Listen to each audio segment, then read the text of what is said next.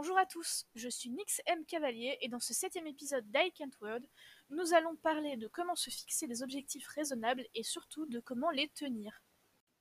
Cependant, avant euh, de nous lancer dans le vif du sujet, je voulais vous tenir au courant de mes avancées personnelles.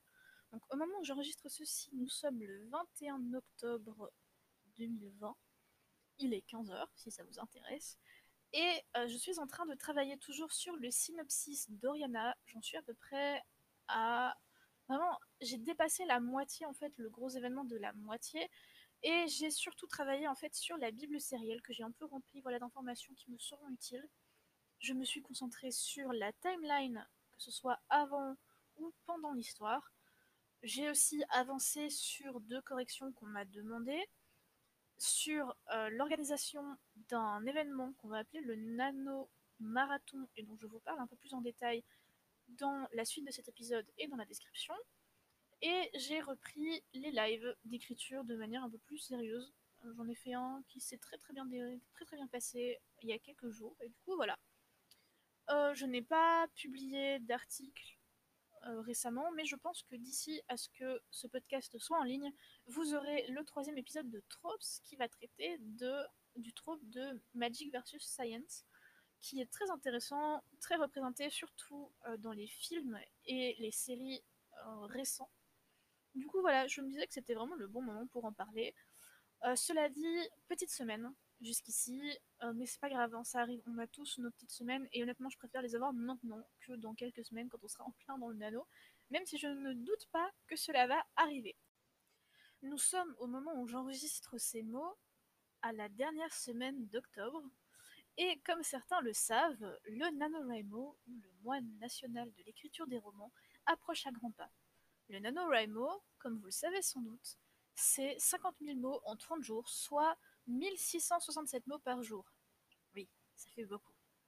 Et donc, c'est vraiment la période pour moi où il est important de déterminer comment se fixer un programme raisonnable et surtout comment s'y tenir. Parce que même si beaucoup de gens participent tous les ans au NaNoWriMo, au final, parmi ces gens, il n'y en a pas tant que ça qui réussissent leur nano. Et donc, j'ai quelques astuces qui vous permettront, je l'espère, de vivre ce mois en toute sérénité. Tout d'abord, je pense qu'il est extrêmement important de d'avoir des objectifs raisonnables. C'est-à-dire que si vous faites des mois à 500 mots par jour, vous n'allez pas soudainement, comme par magie, passer à 1667 mots par jour en claquant des doigts. Ben non, c'est pas, pas comme ça que ça marche. Vous allez peut-être faire un pic ou alors faire un début de mois sur les chapeaux de roue et puis ne plus écrire pendant une semaine parce que vous aurez été épuisé. Non. Si votre euh, débit, on va dire mensuel, c'est 5000 mots par mois, on va dire, Fixez-vous un objectif à 6000 pour le NaNoWriMo. Comme ça, mine de rien, ça vous fait 20% de plus. Et peut-être que grâce à cette petite progression, vous comprendrez quelque chose concernant le fonctionnement de votre écriture qui vous permettra de monter de manière permanente à 6000 mots par, mois. Et donc, bah, peut-être que euh, le nano suivant, vous arriverez à atteindre les 7000 ou les 8000. Bref, allez-y de manière réaliste, raisonnable et progressive. Le NaNoWriMo, ça doit être un défi, ça doit pas être la destruction de toute notion d'amour propre chez vous, parce que vous vous êtes fixé un objectif que vous ne pouviez pas atteindre. Mais bon, maintenant que ça, ça a été établi, nous allons partir du principe que vous faites un nano classique, c'est-à-dire 50 000 mots en un mois, 1667 mots par jour, tous les jours. Et donc, dans ce cas-là, déjà prévoyez à l'avance cet objectif, mettez-le au clair, mettez-vous une liste des objectifs journaliers cumulés, comme ça vous savez où est-ce que vous devez en, être au deuxième jour, au troisième jour, etc. Pour être capable de voir venir et de s'organiser. Parce que croyez-moi, on s'organise pas pareil pour 100 mots par jour que pour 1700. Il y a vraiment... Vous allez devoir bloquer du temps pendant le nano et pendant toute, euh, pendant toute période où vous devrez boucler un projet. Vous allez devoir bloquer du temps pour ce projet et en faire votre priorité. J'ai écouté récemment un podcast de Sacha Black, je pense que c'était le sixième épisode du Rebel Author podcast, où elle disait justement, enfin, où, son interlocutrice disait qu'on pouvait avoir plusieurs zones d'intérêt et plusieurs intérêts mais qu'on avait toujours une seule priorité, parce que c'est pas possible autrement. Il y a toujours une seule chose qui passe avant toutes les autres. Généralement, ça va être le travail ou la famille ou justement l'écriture en fonction de votre euh, programme et de vos journées. Mais pendant le NaNoWriMo, ce qui est sûr, c'est que l'écriture doit monter de quelques échelons sur cette jauge. Peut-être, enfin, évidemment que ça va pas devenir votre priorité par rapport à votre travail, parce que, bah, mine de rien, c'est bien de, travailler, d'avoir un toit sur la tête et de manger. Hein, euh, c'est chouette d'avoir les moyens de le faire. Mais par contre, pendant le NaNoWriMo, peut-être que vous allez devoir arrêter de voir vos amis le week-end, par exemple, parce que bah, le week-end, justement, vous aurez plus de temps pour écrire et que donc vous avez besoin en fait d'utiliser ce temps pour écrire. Cependant, même si vous changez vos priorités et vos zones d'intérêt pour le nano, n'oubliez pas que le moral est extrêmement important et que donc supprimer par exemple toute, euh, interaction sociale, ce n'est vraiment pas une bonne idée parce que vous allez être déprimé et quand on est déprimé, on ne produit pas ou pas aussi bien ou pas aussi vite. Et dans tous les cas, c'est mauvais pour le nano. Par ailleurs, quelque chose qui marche bien chez beaucoup d'auteurs, alors c'est peut-être pas votre cas, mais si c'est pas votre cas et que vous le savez, vous avez mon autorisation d'ignorer euh, ce conseil si jamais vous en avez besoin, c'est de se fixer des heures de travail qui sont les mêmes tous les jours. Par exemple, de 18h à 20h. Et d'ailleurs, dans ce cas-là, n'hésitez pas à prévenir vos proches. Dites-leur, voilà, moi de telle heure à telle heure, pendant tout le mois de novembre, je travaille, s'il vous plaît, ne m'appelez pas. Ça, demandez-leur de ne pas appeler si vous n'êtes pas capable de ne pas décrocher, le téléphone. S'il vous plaît, euh, ne me parlez pas sur les réseaux sociaux pendant ces heures-là. N'essayez pas de me faire sortir pendant ces heures-là, etc. Et d'ailleurs, pour fixer ces heures de travail, pour déterminer ce qui est le mieux, demandez-vous quand est-ce que vous êtes productif au maximum. C'est-à-dire que moi, par exemple, je sais que de 20h à 23h, c'est vraiment les moments où j'écris le plus et le mieux. Et du coup, généralement, c'est là que je concentre mes efforts, en tout cas pendant un mois de nano. Parce que je sais que je vais écrire plus pendant 15 minutes que je ne le ferais si je faisais un sprint le matin. D'ailleurs, pendant le nano, pour écrire plus, les sprints, c'est bien. Ça marche beaucoup pour un certain nombre d'auteurs. Qu'est-ce que c'est qu'un sprint? Alors, dans mon cas, c'est me fixer 15 minutes où je n'ai pas le droit de faire quoi que ce soit d'autre qu'écrire. 15 minutes, mine de rien, c'est court, mais quand on est concentré, ça permet d'écrire quand même quelques centaines de mots. Et quand on a un objectif à 1700 mots par jour, bon, ça peut être bien d'utiliser cette concentration justement pour gagner du temps en fait. Parce que vous allez écrire plus en vous concentrant pendant 15 minutes qu'en papillonnant pendant une heure. C'est fatal. Il y a impossible autrement. Cela dit, ça ne suffit pas de faire des sprints. Pendant vos heures de travail et pendant les moments où vous avez décidé, ok, c'est bon. Là, pendant une heure, je ne fais qu'écrire, je ne fais que bosser sur mon manuscrit. Coupez-vous des vecteurs de distraction. Vous faites pas du mal comme ça. C'est-à-dire que, par exemple, sur téléphone, la grosse distraction, c'est les réseaux sociaux. Et donc, eh bien, utilisez par exemple une app comme Forest, qui existe à la fois sur Mac et sur Android et qui est gratuite même s'il y a une offre payante à, je crois que c'est 2,50€ par mois. Euh, non, c'est pas, pas par mois, c'est un achat unique de 2,50€ où vous débloquez euh, d'autres options. Mais voilà, gratuite, elle marche très bien aussi, cette application. Et en fait, ce qu'elle va faire, c'est euh, vous dire, voilà, pendant 15 minutes, je plante un arbre et je le fais pousser. Et si je touche à mon téléphone, l'arbre meurt. moi, personnellement, j'aime bien avoir des jolies forêts, parce qu'après, ça forme des forêts.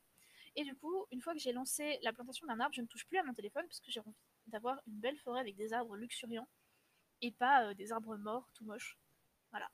En plus, avec Forest, vous pouvez euh, économiser des pièces, parce qu'en fait vous gagnez des pièces chaque fois que vous réussissez à faire pousser un arbre, pour justement euh, planter des vrais arbres dans la vraie vie.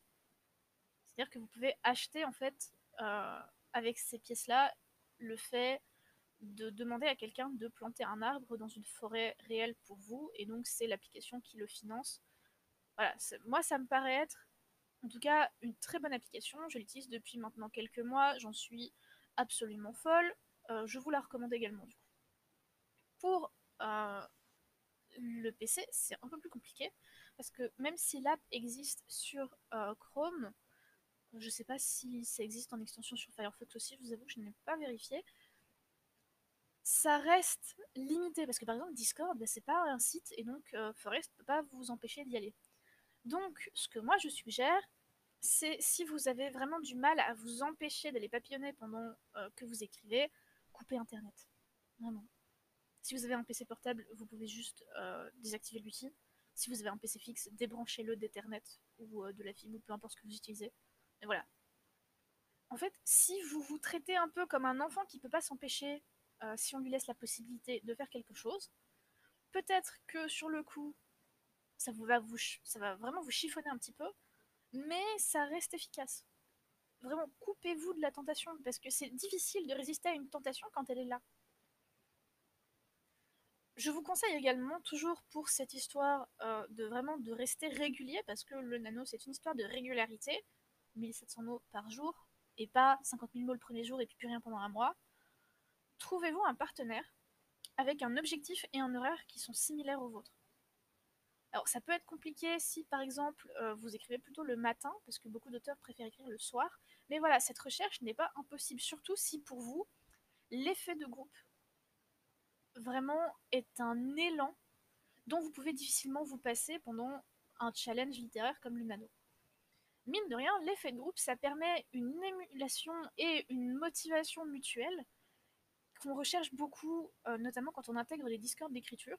D'ailleurs, euh, j'ai mon propre discord d'écriture sur lequel je vous invite tous à, euh, débarquer bah, justement pour le nano, parce qu'on va, faire des choses un peu, comment dire, un peu plus ciblées, notamment un live toute la journée du premier qui s'appelle le Nano Marathon, voilà, je vais vous laisser les informations pour ça dans la description de l'épisode. Mais dans tous les cas, ça reste vraiment une force en fait que vous ne pouvez pas avoir par vous-même parce que ben, vous êtes tout seul, alors qu'un groupe, lui, va vous pousser en avant de cette manière. Et enfin, mon dernier conseil, c'est de vous récompenser. Par exemple, quand vous avez atteint votre objectif après une dure journée que vous aviez vraiment pas envie d'écrire, mais que vous avez poussé pour l'accomplir quand même, ça peut être bien de vous offrir, je sais pas moi, une glace, euh, une soirée série, euh, je sais pas, une sortie pour le week-end qui vient, toujours en restant raisonnable bien entendu, parce que mine de rien, vous allez devoir trouver ce jour-là le temps d'écrire vos 1700 mots par jour, enfin 1667.